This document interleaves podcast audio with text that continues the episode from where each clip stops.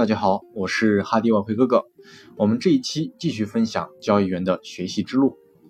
交易动机，交易动机可能是交易日志记载的最重要内容之一。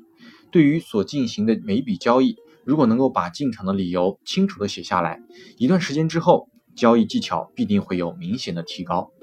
如果你记录的内容是觉得无聊，买进一单看看。或者是我之所以买进这个币种，是因为它在二十分钟之内上涨了一美元，我不想错过剩余的涨势，这都不是合理的交易动机。如果某人把这些理由记录在交易日志上，而且觉得很满意，恐怕还有一段很长的路要走。很多交易背后明显没有什么明显的动机，如果你必须解释每笔交易的进场理由，应该可以避免一些无谓的交易。如果进场的理由是我买某币种是因为那个指数的表现很强，虽然指数目前稍微拉回，但走势仍然很稳定。另外，这个币种由高点回档七十五美分，目前落在了上升趋势线的支撑位置，应该会恢复涨势。那么这时有效的进场理由就成立了。进行这方面的分析。应该可以让你删除一些胜率较低的机会，提高交易决策的质量。我也会特别注标明注重自己究竟是追价或是等待拉回。听了这之后，各位是不是就应该可以简单的区别什么是合理与不合理的交易呢？特定的交易的感觉强烈程度，利用某种计分统计标示你所进行的交易，然后分析其结果。每天晚上，我都会准备第二天准备进行交易的几个币种或者是产品，规划交易的情节，并且根据剧情或者情节发展找到适合交易的程度，分别标示为一至五分，五分代表最佳的交易机会。经过一段时间之后，我发现五分的交易结果都很不错，一分的交易就不怎么样了。虽然五分的数量。不如一至二分多，但是只要我耐心等待，成绩可以更好。通过这类的分析，可以了解自己适合于哪类情节的交易机会，专门挑选自己最擅长的交易机会，显然可以提高胜算。胜利目标，或者可以讲获利目标。设定获利目标可以避免错失应有的利润。实际进行建立部位之前。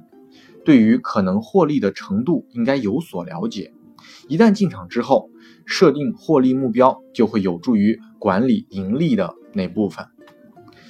当价格达到了预定的目标，就应该获利了结了，或者是减码。不要因为行情看起来不错，就怀疑先前的决策。行情当然看起来不错了，否则也根本不会达到你的获利目标。获利之后，很可能让情绪变得激动。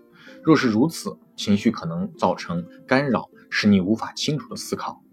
达到获利目标之后，最好即获利了了结，重新评估当时的行情。如果走势折返整理，或许可以考虑再度进场。止损就如同获利目标一样，预先设定止损也有所帮助，限制损失，让你知道何时应该认赔出场。关于何时认赔的问题，最好是在头脑非常清楚的决定，而不要等到亏损实际发生了而情绪波动的时候，那时候就很难理智了。赚多少或赔多少钱，应该随时了解交易的平均盈亏程度，才能确定自己是否妥善的掌握了风险的管理。把数据记录下来之后，可能会发现成功交易的平均获利好比为三百美元。而失败交易的平均损失却高达九百美元。如果看到这类情况，或许表示你应该更快的认赔，获利部分持有的时间则应该稍微的再长一些。除非看到数据，否则可能很难知道问题的存在，当然也就不能解决问题了。利用电子表格，你很容易就会知道成功与失败交易的平均数据。单子持有的时间。持有的时间决定交易成绩的重要因素之一。亏损单子的持有时间应该明显短于获利的单子。过去有一段时间里，我总是一直持有亏损的单子，不断期待行情反转，不愿面对自己的错误。现在，我最多只允许亏损的单子持有四十五分钟，然后就出场。这也是时间止损的一种运用方法。当然，也要根据你自己所交易的品种特性来定。一旦交易已经失败，就必须承认，立即认赔出场。很多人刚好抱着相反的原则，获利的单子立即了结，亏损的单子则拖拖拉拉，而有可能转为扛单。系统交易，如果你采用某种交易系统，务必记录你违背信号进行交易的资料，可以让你了解自己是否比系统更高明。否则，将来最好不要尝试临时修改你的系统。交易决策。关于你所做的交易决策，记录下来，可以弄清一些重要的问题，例如亏损认赔的速度是否够快，成功交易的持有时间是否太长，或者是否太快出场，是否确实遵守交易规则，是否有亏损时等待行情反转的行为。不断记录正确与错误的交易决策，有助于纠正错误的行为。还是那句话。只有清楚的看到错误，才容易改正。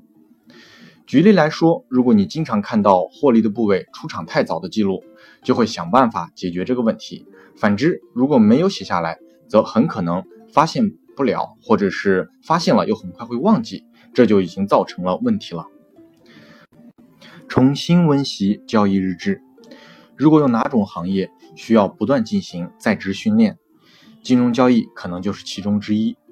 记录交易日志就像上课抄笔记一样，两者都能够提供帮助，但前提是你必须经常翻阅。只是单纯的记录没有用，你必须仔细的阅读，分析自己的长处与短处。只有你当只有当你真正开始检讨自己的交易成绩时，才算踏入交易的真正门槛。每一次一段交易结束后，我都会检讨这段交易时间的交易。希望知道自己在失败交易中做错了什么，在成功的交易中做对了什么。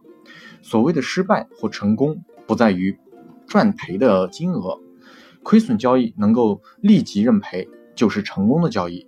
每笔交易不会都很顺利，亏损交易越早认赔越好。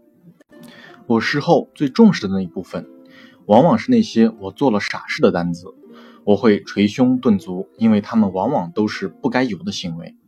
当我的系统指标指示已经显示反转，而我还继续持有那笔单子，因而回吐不少利润。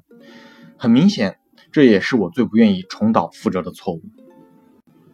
好，今天的内容就分享到这里，我是哈迪沃和哥哥，那我们下期再见喽。